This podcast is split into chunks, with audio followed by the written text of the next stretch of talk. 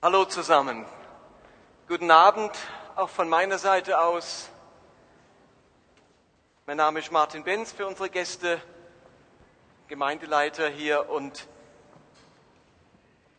bringe euch heute den gleichen Text der letzten Woche für die Predigt, der so reichhaltig ist, dass ich mir eben dachte, aus dem kann man und muss man zwei Predigten machen. Es geht um einen Text aus der Apostelgeschichte. Wir sind mitten in einer Serie mit dem Titel Und Action. Wir verstehen diese Apostelgeschichte als Drehbuch Gottes, in dem er deutlich macht, was er vorhat mit den Menschen, wo er Pläne hat, die er verwirklicht. Und letzten Sonntag ging es um eine Szene aus der Apostelgeschichte 10, wie sich ein römischer Centurio bekehrte mit seiner ganzen Familie. Und die Quintessenz des letzten Sonntages war es, dass Christen mit der Frage, was mache ich hier, durch ihr Leben gehen sollten. Ob ich an der Arbeitsstelle bin, wenn ich morgens aus dem Haus gehe, in der Tram sitze, irgendwo eingeladen bin, beim Einkaufen, dass ich mit dieser Frage lebe, Gott, was mache ich hier? Was möchtest du von mir? Was kann ich hier tun? Was ist dein Auftrag an mich? Was mache ich hier? Und heute gehen wir nochmal an die gleiche Geschichte ran und ich habe meine Predigt genannt, wir ändern die Spielregeln. Und das kennt ihr vielleicht aus eurem eigenen Alltag. Spielregeln ändern ist eine heikle Geschichte. Vielleicht spielt ihr mit jemandem ein Spiel und dann kommt ihr an den Punkt, wo ihr sagt, ja, halt, aber das darf man nicht. Ich sage, doch, das darf man. Also, und dann merkt ihr, ihr habt unterschiedliche Spielregeln. Und er sagt dann, ne, das wurde ja vor ein paar Jahren geändert. Also in meiner Spieleausgabe ist das anders. Und dann wird es ganz, ganz schön schwierig. Dann kommt der Streit im Spiel und kennen wir. Also Spielregeln ändern, das ist eine heikle Geschichte. Manchmal ist es aber wichtig, Spielregeln zu ändern. Weil man merkt, so wie es jetzt läuft, so kann man es nicht mehr machen. Ein bestes Beispiel, ein gutes Beispiel ist der Fußball. Da hat man vor einigen Jahren gemerkt, dass sich der europäische und auch der Weltfußball zu defensiv entwickelt. Man wollte wieder mehr offensives Spiel. Also so macht es dann den Leuten keinen Spaß mehr zuzuschauen. Und hat dann eingeführt, wir ändern die Spielregeln. Für einen Sieg gibt es in Zukunft nicht nur zwei Punkte, sondern drei Punkte. Also war es attraktiv, wieder Tore zu schießen und zu gewinnen und nicht nur unentschieden oder defensiv zu spielen. Und da war es wichtig, Spielregeln zu ändern. Und heute geht es auch darum, dass Gott ein paar Spielregeln ändert. Und das, weil es notwendig ist, aber es ist gleichzeitig ziemlich herausfordernd. Ich lese euch mal die Verse aus diesem Kapitel, die entscheidend sind für heute. Apostelgeschichte 10 ab Vers 9. Ihr könnt an eurer, in eurer Bibel oder an der Leinwand mitlesen. Da heißt es, am nächsten Tag, also ich muss vielleicht als Vorgeschichte sagen, für die, die das letzte Mal nicht da waren, ähm, ein Engel erscheint diesem Cornelius und beauftragt ihn, in eine andere Stadt zu senden und dort Petrus, den Apostel Petrus, zu holen, weil dieser Petrus eine wichtige Botschaft für den Cornelius hat.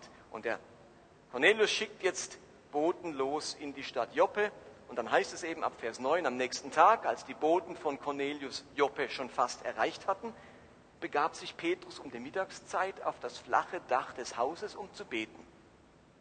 Da bekam er Hunger und wollte essen. Während das Essen zubereitet wurde, hatte er eine Vision.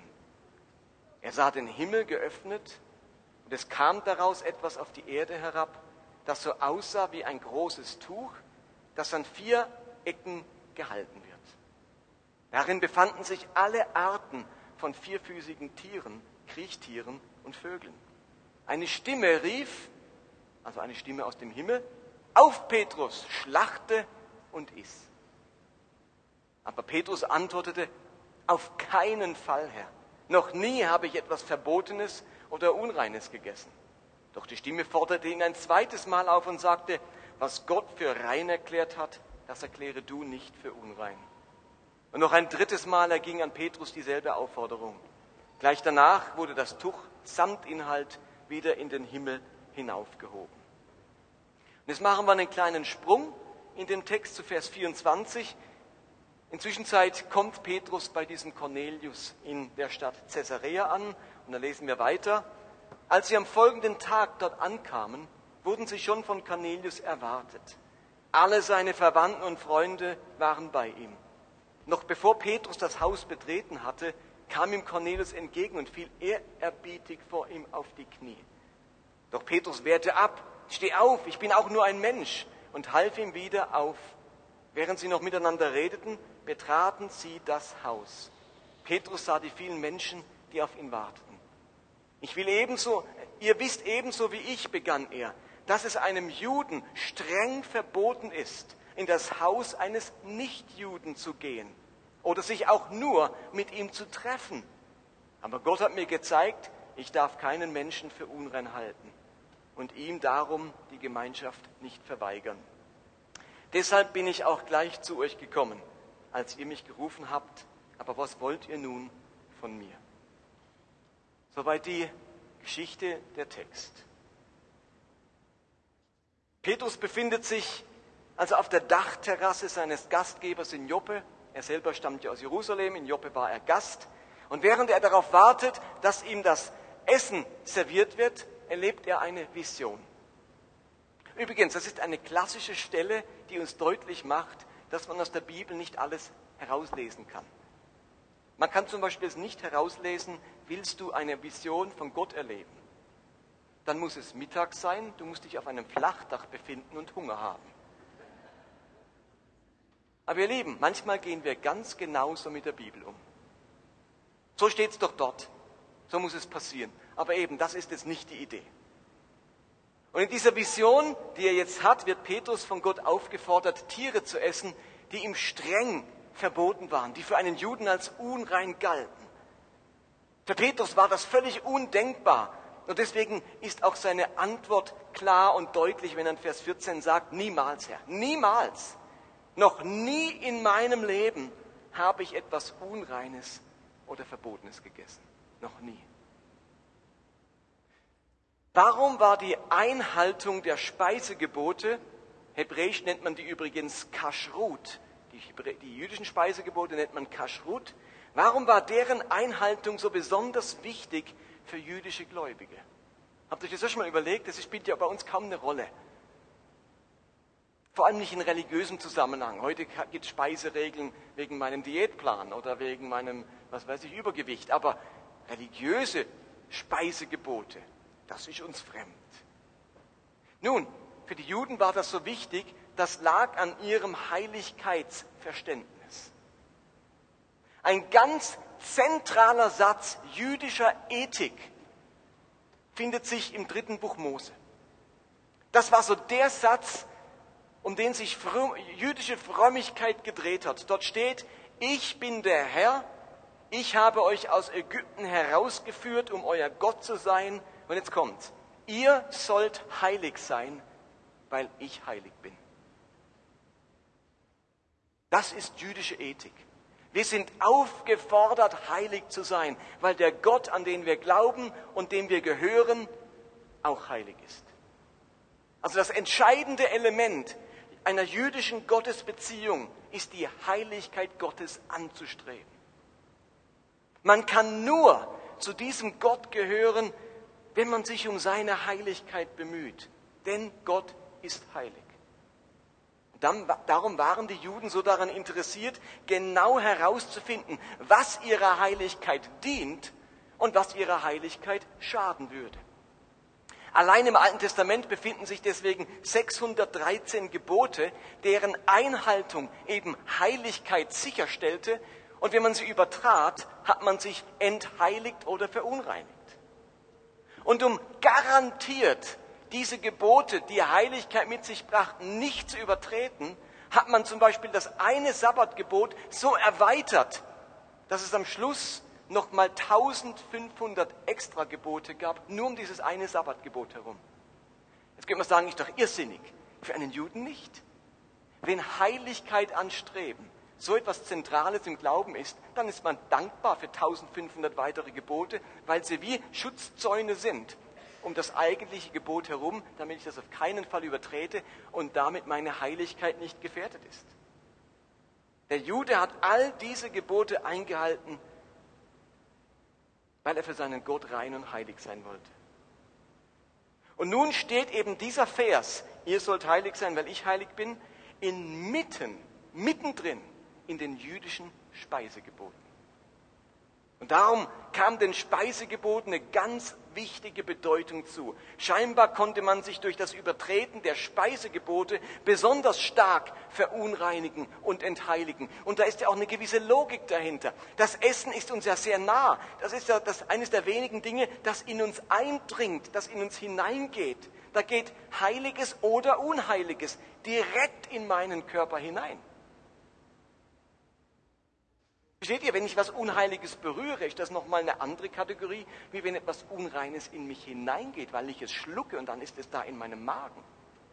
Das ist jüdisches Verständnis, das dringt in mich ein. Deswegen hatte Jesus so Mühe, eine neue Moral, eine neue Ethik zu formulieren im Neuen Testament. Und er musste irgendwann sagen, nicht was in den Menschen hineingeht, macht ihn unrein, sondern was aus ihm herauskommt. Aber in jüdischem Verständnis macht mich unrein, was hineingeht. Und deswegen spielen die Speisegebote eine ganz zentrale Rolle in der Frage der Heiligkeit. Hier wollte man ganz besonders auf der Hut sein. Und in 3. Mose 11 und in 5. Mose 14 finden wir dann zwei ganze Kapitel, die sich nur mit reinen und unreinen Speisen oder Tieren beschäftigen. Man merkt, welche Bedeutung diese Speisegebote auch für Petrus hatten. Wenn er behaupten kann, dass er noch niemals etwas Unreines oder Verbotenes zu sich genommen hat. Petrus konnte sicher nicht sagen, ich habe noch niemals, noch niemals gelogen. Ich hatte noch niemals unreine Gedanken. Hm. Aber eine andere Sache, die hat er so streng beachtet, dass er sagen kann, noch nie in den, wie alt war er zu dem Zeitpunkt, vielleicht 30, in den 30 Jahren meines Lebens noch nie übertreten habe. Ihr erinnert euch, es gibt die Stelle, wo Jesus die Pharisäer kritisiert, dass sie Mücken seien und Kamele verschlucken. Mücken gehören zu den unreinen Tieren, flatter, flatter, Insekten, unrein. Deswegen hat man, bevor man zum Beispiel, also lasst doch mal eine Milch bei euch offen stehen eine Weile, dann findet ihr da Tierchen drin, die sich niederlassen auf der Milch, um ein wenig Milch zu trinken und dann ersaufen sie da drinnen. Deswegen hat man Getränke, eine Milch, wo man kein Tupper hatte oder irgendwas oder kein Tetrapack mit Verschluss. Das war offen. Deswegen musste man, bevor man es trank, hat der fromme Jude es durch einen Sieb gelassen, damit er auch das kleinste Beinchen dieser Fliege noch erwischt. Sonst wäre er unrein geworden. Und Jesus sagt, ihr seid die Milch, um die, um die kleine Fliege rauszuholen, aber verschluckt Kamele. Also die großen Dinge, die wirklich wichtigen Dinge, die vergesst ihr. Aber die kleinen, die achtet ihr. Aber wir merken daran, dass im jüdischen Verständnis eben die, Mücken nichts Kleines waren. Das war eine Riesensache, weil durch so eine Mücke habe ich mich verunreinigt und war nicht mehr Teilhaber der Heiligkeit Gottes, zu dem ich jetzt eine Beziehung haben möchte. Selbst nach seiner Bekehrung und seinem Glauben an Jesus als Messias behielt Petrus es bei, nur reine und sogenannte koschere Speisen zu essen, also kultisch reine Speisen. Und jetzt könnt ihr euch das vielleicht noch viel deutlicher vorstellen, was in Petrus vor sich ging, als er diese göttliche Vision hatte und ein Leintuch sieht, gefüllt mit unreinen Tieren. Es heißt in Vers 12, in dem, Tier war, in dem Tuch waren alle möglichen Arten von vierfüßigen Tieren und Kriechtieren, aber auch von Vögeln. All diese Tiere sind für Juden unrein und dürfen deshalb nicht gegessen werden, sagt der Text. Petrus kannte die ganzen Stellen aus dem Alten Testament, eben aus 3. Mose 11, da heißt es in Vers 20, auch alles kleine Getier, das Flügel hat und auf vier Füßen geht, soll euch ein Gräuel sein. Oder Vers 41, was auf der Erde kriecht, soll euch ein Gräuel sein und man soll es nicht essen. Und dann Vers 43, jetzt wird's ganz dicke, macht euch selbst nicht zum Gräuel an allen kleinen Getier, das da wimmelt und macht euch nicht unrein an ihm, dass ihr dadurch unrein werdet. Man konnte sich sogar selbst zu einem Gräuel machen, wenn man dieses Getier aß.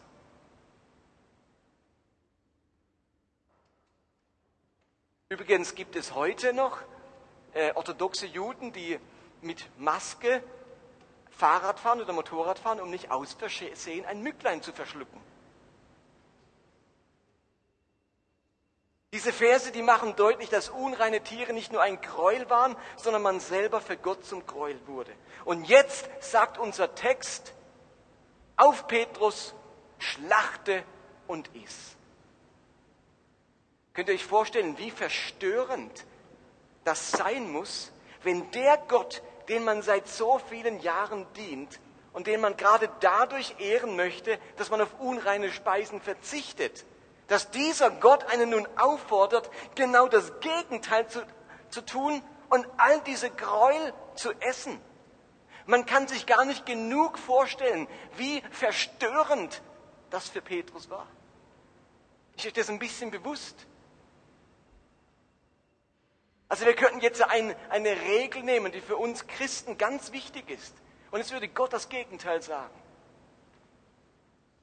Schau dir einen okkulten Film an tanzt zu ACDC, bricht die Ehe. Könnt ihr euch das vorstellen, wie verstörend das sein muss, wenn wir plötzlich sowas hören würden? Diese Dimension hatte es für einen Petrus, denn man macht sich selbst zum Gräuel, wenn man solche Dinge isst. Und dann weigert sich Petrus niemals. Und dann antwortet Gott mit einem ganz wesentlichen Satz in Vers 15. Da rief die Stimme zum zweiten Mal, wenn Gott etwas für rein erklärt, dann nenne du es nicht unrein. Was passiert hier? Gott ändert die Spielregeln. Gott ändert die Regeln. Ich habe eben meine Predigt genannt, wir ändern die Spielregeln. Und genau das macht Gott hier. Er ändert die Regeln, er darf das. Er hat nämlich die Spielregeln auch eingeführt. Ab jetzt erklärt Gott alle Speisen für rein. Und Petrus hat nicht länger das Recht, irgendwelche Tiere oder Speisen als unrein oder unheilig zu erklären. Ab jetzt kann er alles essen. Die Kaschrut, die Speisegebote gelten nicht mehr. Gott ändert eine Regel. Und wir sagen heute vielleicht, übrigens, da flog gerade ein Falter vorbei, habt ihr das gesehen? Was will uns das sagen?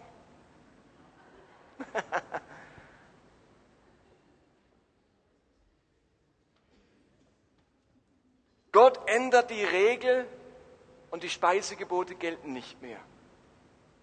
Und wie gesagt, für uns mag das problemlos sein. Ich meine, das ist doch so Kinkerlitzchen, ob ich jetzt das esse oder nicht esse. Aber in der damaligen Welt, wo der Glaube der Juden so verankert war in diesem Kaschrut, war das eine Riesensache. Und wisst ihr was? Gott macht das immer wieder. Wir entdecken im Neuen Testament einen Prozess, bei dem Gott die Spielregeln ändern, ändert, wo etwas Neues entsteht, ein neuer Umgang mit rein und unrein, eine neue Ethik und damit auch eine neue, eine neutestamentliche Moral. Nur fünf Kapitel später in der Apostelgeschichte, beim sogenannten Apostelkonzil, werden wieder Spielregeln geändert. Da werden nämlich für die Gläubigen aus den heidnischen Völkern, also Heiden, die Christen werden, da werden für die alle 613 Gebote des jüdischen Gesetzes der Torah als nicht mehr gültig erklärt. Diese 613 Gebote müssen von den Heiden nicht eingehalten werden, weil sie eben jetzt, wenn sie Christen werden. Eine gravierende Änderung der Spielregeln. Die Apostel, die da versammelt waren, die übernehmen Verantwortung und leiten zusammen mit dem Heiligen Geist in einer neuen Situation, mit neuen Umständen, dass es nämlich Heiden zum Volk Gottes gehören, da leiten sie eine neue Definition von rein und unrein, von heilig und unheilig her. Und darum heißt dann eben in der Apostelgeschichte 15 im Apostelkonzil, da sagen sie, vom Heiligen Geist geleitet, haben wir nämlich beschlossen, euch Heiden keine weitere Last aufzuladen, außer den folgenden Einschränkungen, die unbedingt von euch beachtet sind. Und dann werden vier Gebote genannt, die sie auf Rücksicht auf die Juden einhalten sollen, aber ansonsten sind alle 613 Gebote ungültig erklärt für die Christen aus dem Heidentum. Da lassen sich also Christen, Apostel leiten vom Heiligen Geist und entscheiden als Gemeinschaft, wohlgemerkt als Gemeinschaft, nicht als Einzelpersonen, die sich ihre eigene Moral selbst zurechtschustern, neue Spielregeln. Das ist ein ganz wichtiger Prozess in der Kirchengeschichte. Geleitet vom Heiligen Geist entscheidet eine Gemeinschaft, dass neue Spielregeln gelten.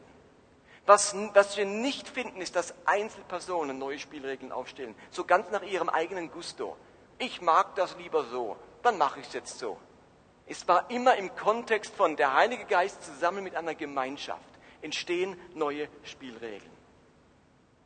Diese neue Definition von rein und unrein in, ähm, in Bezug auf Speisen, das war bei Petrus allerdings nur das Vorspiel des Ganzen. Es kam jetzt noch dicker. Diese Änderung der Spielregeln, die sollten Petrus nämlich auf etwas vorbereiten, was sein religiöses Weltbild noch viel mehr auf den Kopf stellte. Gott hatte nämlich vor, eine noch viel bedeutendere Spielregel zu ändern. Also während Petrus noch über diese Vision rätselte, logisch, also das ist nicht leichte Kost, die schluckt man nicht leicht runter, treffen jetzt die Gesandten des Cornelius bei ihm ein und bitten ihn, Cornelius einen Besuch abzustatten. Und wie wir von letzter Woche wissen, war Cornelius ein Heide, der von der jüdischen Religion fasziniert war, dem Gott erschienen war, um Jesus kennenzulernen. Und jetzt stand Petrus vor einem Problem. Unreine Tiere essen ist ja eines, aber Gemeinschaft mit einem Heiden zu haben, Umgang mit ihm zu pflegen und sogar in sein Haus zu gehen, war etwas ganz anderes. Das war jetzt also wirklich gänzlich undenkbar. Das erschütterte die Grundfesten des jüdischen Glaubens. Ein Jude durfte mit einem Heiden keinen Umgang pflegen und schon gar nicht sein Haus betreten. Die Juden waren das auserwählte Volk, aufgerufen, sich von allen anderen Völkern abzusondern. Das Wort heilig, kadosh oder griechisch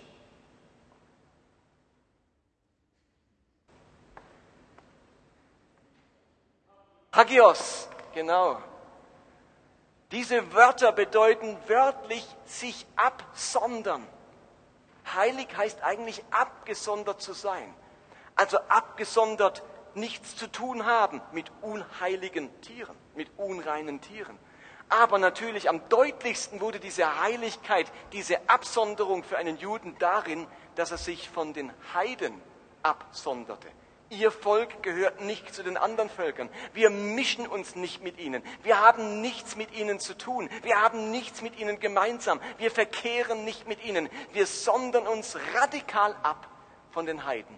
Das hat ihre Heiligkeit ausgemacht. Vom Wort heilig, abgesondert her eben. Schon beim Einzug ins verheißene Land mussten sie alle fremden Völker mit Stumpf und Stiel ausrotten. Sie durften sich nicht vermischen, auch nicht durch Heirat mit diesen Völkern. Sie mussten großen Abstand halten vor den Göttern der anderen Völkern. Da war ein riesiger Zaun, eine Mauer zwischen Juden und Heiden. Da ist der eiserne Vorhang, war da nichts dagegen. Die, versteht ihr, die Juden schöpften sogar ihre Identität gerade aus dieser Absonderung den anderen Völkern gegenüber, also den Heiden gegenüber. Sie schöpfen ihre Identität aus dieser Absonderung.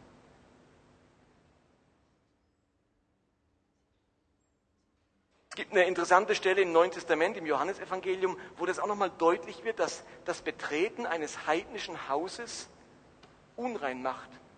Als Jesus damals verhaftet wurde, wurde er in das Prätorium, also in den, ähm, in, das, in den Palast des Pilatus geführt, in sein, in seine, in sein Gerichtshaus.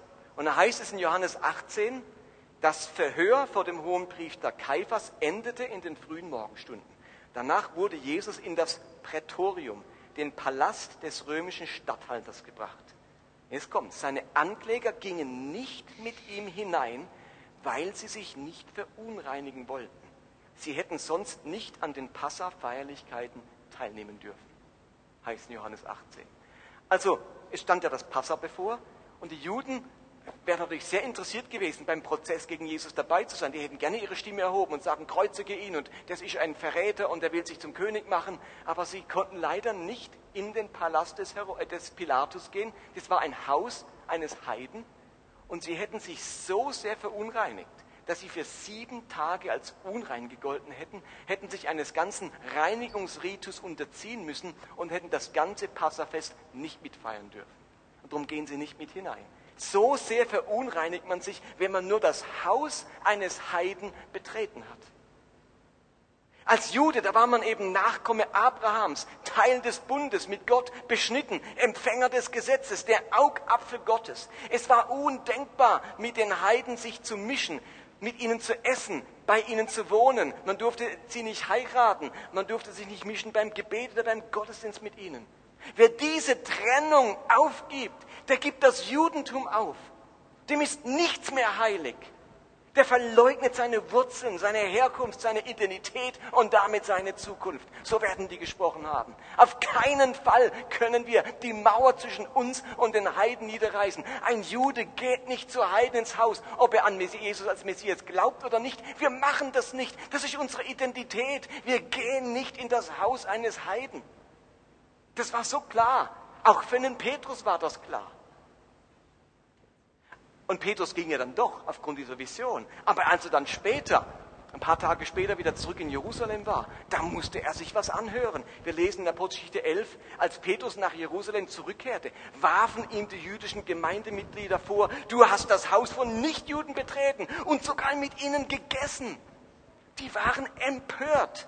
Sowas war noch nie da gewesen. Heresie, Gotteslästerung. Petrus, wie kannst du unser Leiter sein wollen und machst so etwas? Ihr Lieben, das, das, wenn er im Bordell erwischt worden wäre, wäre es weniger tragisch gewesen.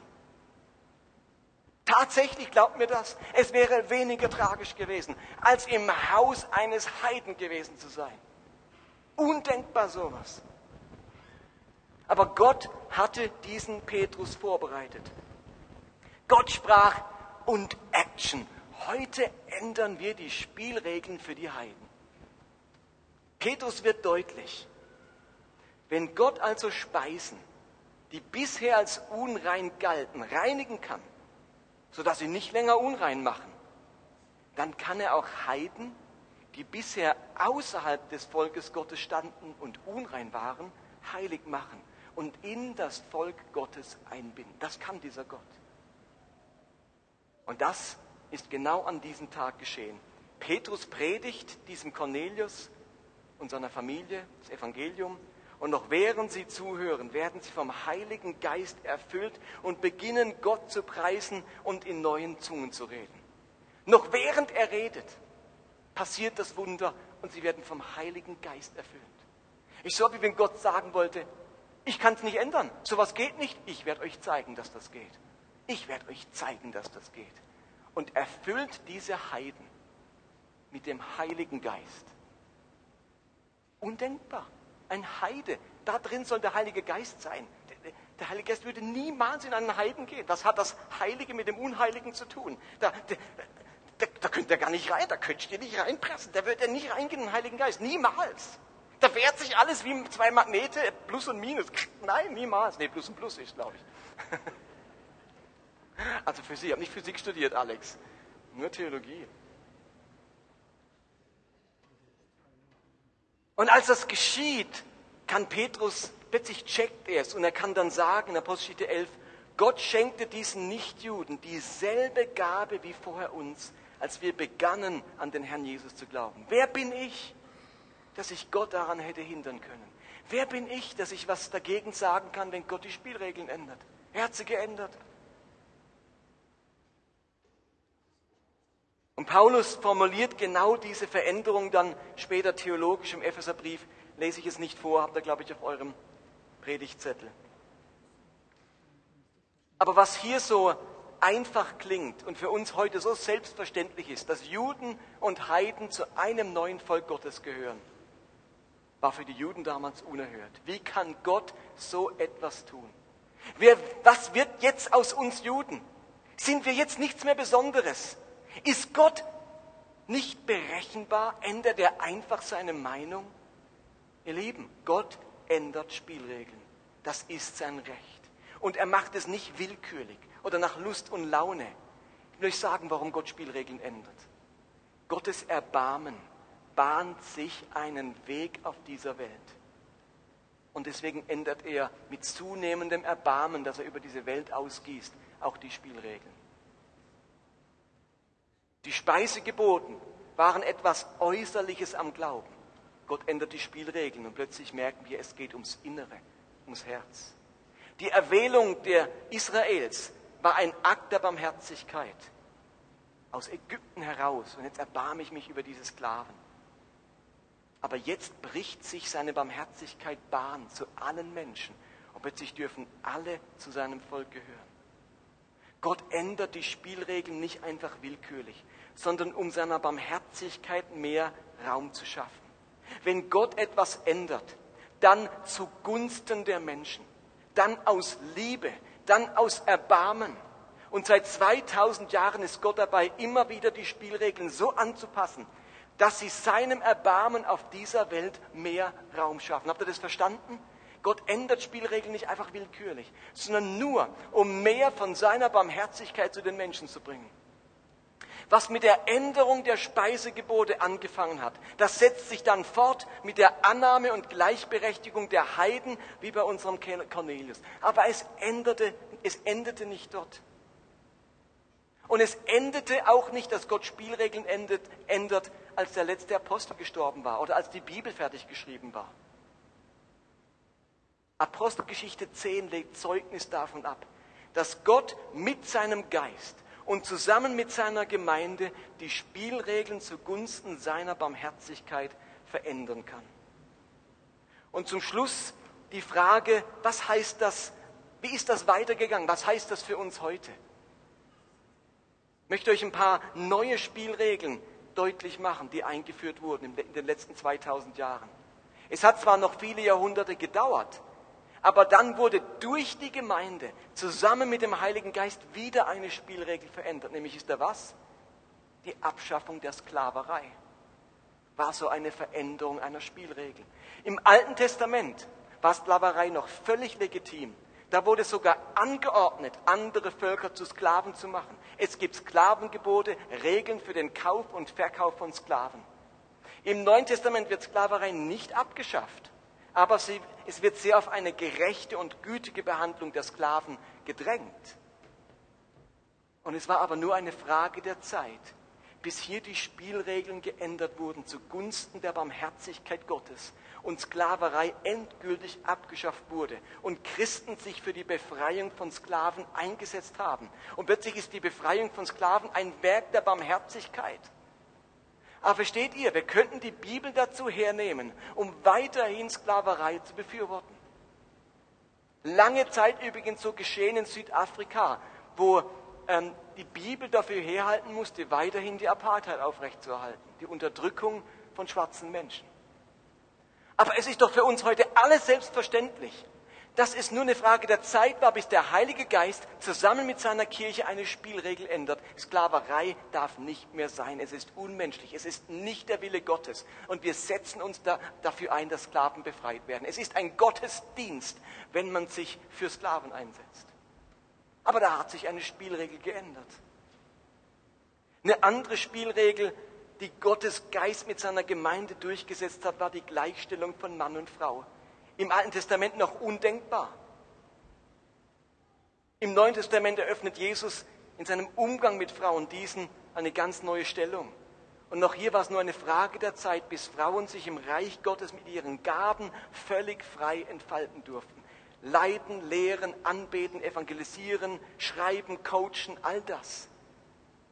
Aber es ist eine Änderung der Spielregeln.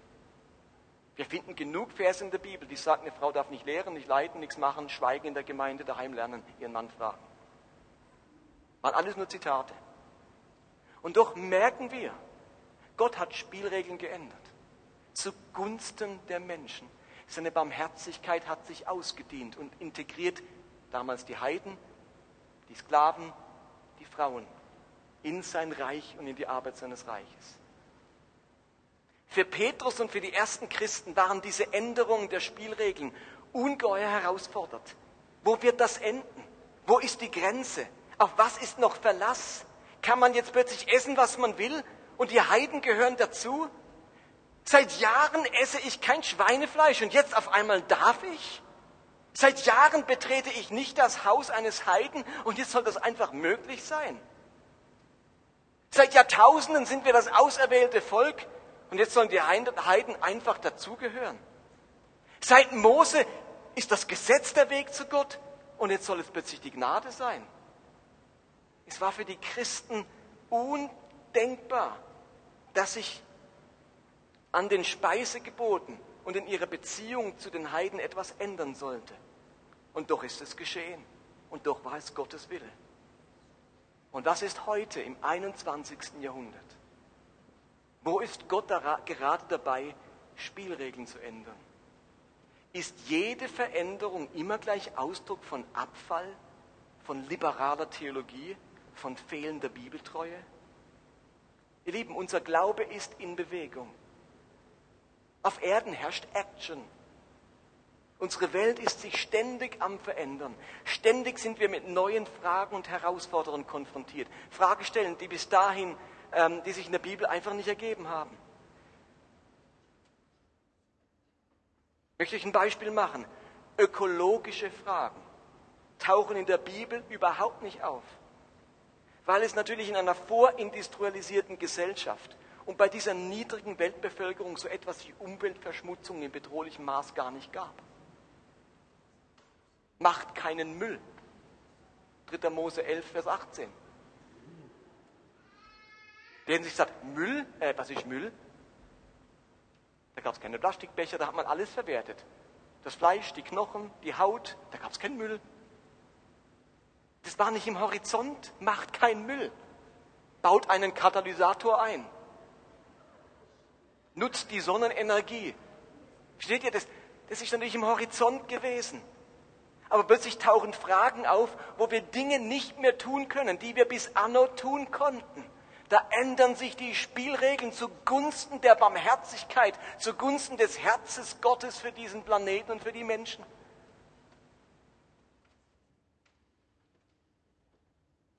Heute gelten wahrscheinlich andere Spielregeln im Umgang mit der Schöpfung als damals. Und bloß weil die Bibel nichts darüber steht, nichts darüber steht, kann es uns nicht gleichgültig sein.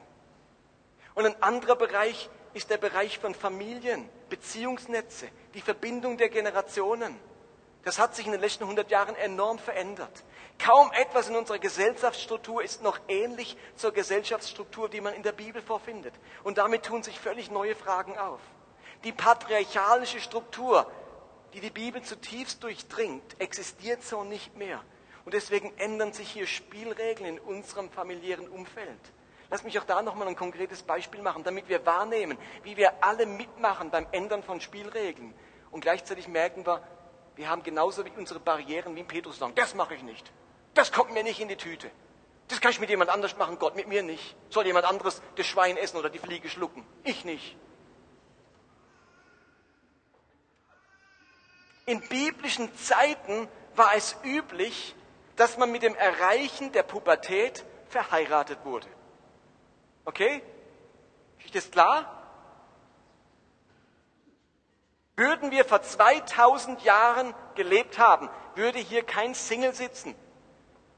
Und es wäre niemand älter als 14, der nicht verheiratet wäre an Mädchen.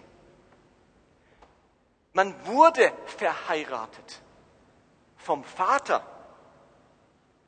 Die Kinder wurden von den Eltern verheiratet. Man hat nicht aus Liebe geheiratet und sich seinen Partner selbst ausgesucht. Ist euch das klar? Das gibt es noch gar nicht so lang. Vielleicht hat nicht mal eure Uroma ihren Uropa selbst ausgesucht. Man wurde verheiratet. Ehe war primär eine Zweckgemeinschaft, auf die gegenseitige Versorgung ausgelebt. Der Mann versorgt die Frau materiell und die Frau versorgt den Mann mit Nachkommen zum Erhalt seiner Familie und seines Namens.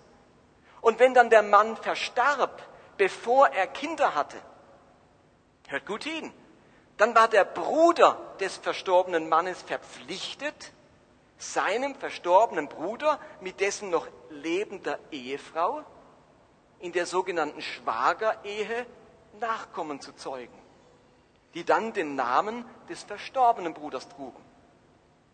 Das war nicht eine Option, das war ein Pflichtgebot. Schwagerehe war ein Pflichtgebot. Und dann gab es ein paar junge Männer, die das nicht machen wollten.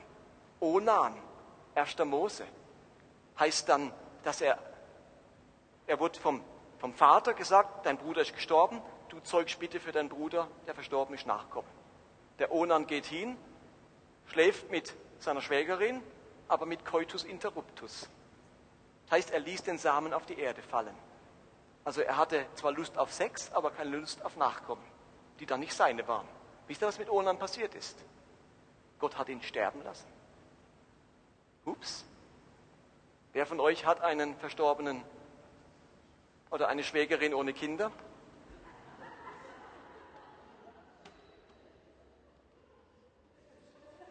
Würde doch heute niemand auf die Idee kommen, seiner Schwägerin auch nur im entferntesten dieses Angebot zu machen. Da hätte man ja gleich die Polizei auf dem Hals. Aber ihr Lieben, wir lachen. Das ist biblisches Gebot. Merkt ihr, da haben sich Spielregeln geändert. Stillschweigend. Vielleicht haben wir nicht mal drüber nachgedacht. Aber irgendwann hat sich diese Spielregel verändert. Nichts von alledem, dass man verheiratet wird, dass man direkt in der Pubertät heiraten soll und so weiter, ist heute noch relevant oder lebbar. Es ist vielmehr sogar strafbar, wenn man seine 13-jährige Tochter verheiraten würde. Ich wüsste von keiner Ehe heute, zumindest keine, wo ich getraut habe, wo die Eltern die Leute miteinander bestimmt haben. Würde es heute jemand machen, dann wäre er sofort auf der Titelseite von 20 Minuten. Wir brauchen also ausgehend von biblischer Ethik und in Zusammenarbeit mit dem Heiligen Geist und als Gemeinschaft eine ganz neue Familienheirat, Sexualmoral. Und wisst ihr was? Keine Lösung wird wahrscheinlich optimal sein. Wir leben nämlich in einer nachparadiesischen Zeit. Der Sündenfall liegt hinter uns und egal wie wir Spielregeln ändern und welche Spielregeln wir einführen, es sind Spielregeln eines Spiels, das das Kennzeichen einer gefallenen Schöpfung und von Zerbrochenheit an sich tragen wird. Aber wenn wir unsere Söhne und Töchter nicht mit 13 oder mit 14 verheiraten wollen, sondern sie erst 10 oder 15 Jahre später heiraten, dann liegt zwischen ihrer Geschlechtsreife und Heirat eine enorm lange Spanne, von der schon die Bibel weiß, dass sich ein Geschlechtstrieb nicht so einfach ausschalten lässt. Ist uns das bewusst? Ich jetzt so ein Beispiel. Vor dem ganz viele stehen, die Problematik, ich bin mit 14 geschlechtsreif, aber vor 24 ist nicht dran zu denken, Sex zu haben. Also was mache ich jetzt? Ist, was ist lebbar? Was ist, wie muss man die Spielregel gestalten, damit man Gottes Vorstellung von Barmherzigkeit und von Heiligkeit am nächsten kommt? Und jetzt könnte man überlegen, was hat denn bei welcher Spielvariante, was wird passieren, wenn man die oder die Variante wählt?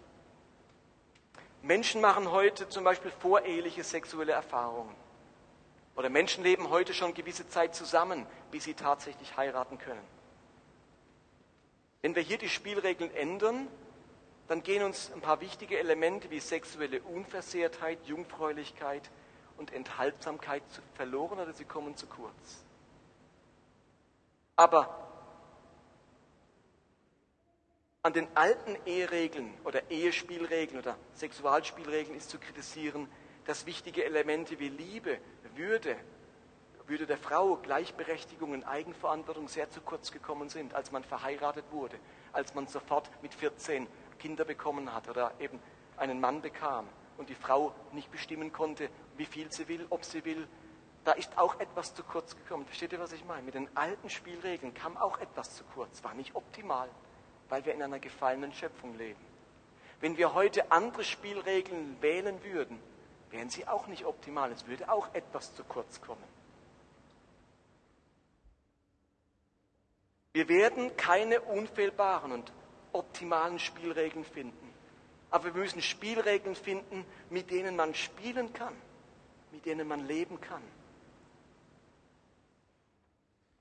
Und immer wieder müssen wir herausfinden, wo Gott die Spielregeln verändert. Wir brauchen deswegen eine enge Verbundenheit mit dem Heiligen Geist, eine tiefe Kenntnis der biblischen Schriften und ein konstruktives Miteinander, um als Gemeinschaft entscheiden zu können, welche Spielregeln, welche neuen Spielregeln Gott uns anvertraut. Und ich habe jetzt bewusst keine neue Spielregel formuliert. Ich habe euch einfach mal so Felder aufgezeigt, Spielfelder, wo man sich überlegt, bräuchte es da neue Spielregeln. Ein anderes großes Thema, das ich nur anschneiden möchte, ist das Thema Homosexualität. Ist das ein Feld, wo wir uns Gedanken machen müssen, ändern sich dort die Spielregeln? Oder ist das Tabu? Sagen wir von vornherein wie Petrus, niemals, Herr, niemals, solange ich hier lebe als Christ, niemals. Und Petrus musste doch in das Haus eines Heiden gehen. Gott hat ihn vorbereitet und als Gemeinschaft haben sie entschieden, dass wir hier die Spielregeln ändern. Ich formuliere heute Abend keine neue Spielregel. Ich will euch uns nur bewusst machen, der Text in Apostel 10 macht uns deutlich, Gott ändert Spielregeln. Und die Kirche musste damit zurechtkommen. Und eine veränderte Welt bringt es mit sich, dass die alten Spielregeln nicht mehr so lebbar sind.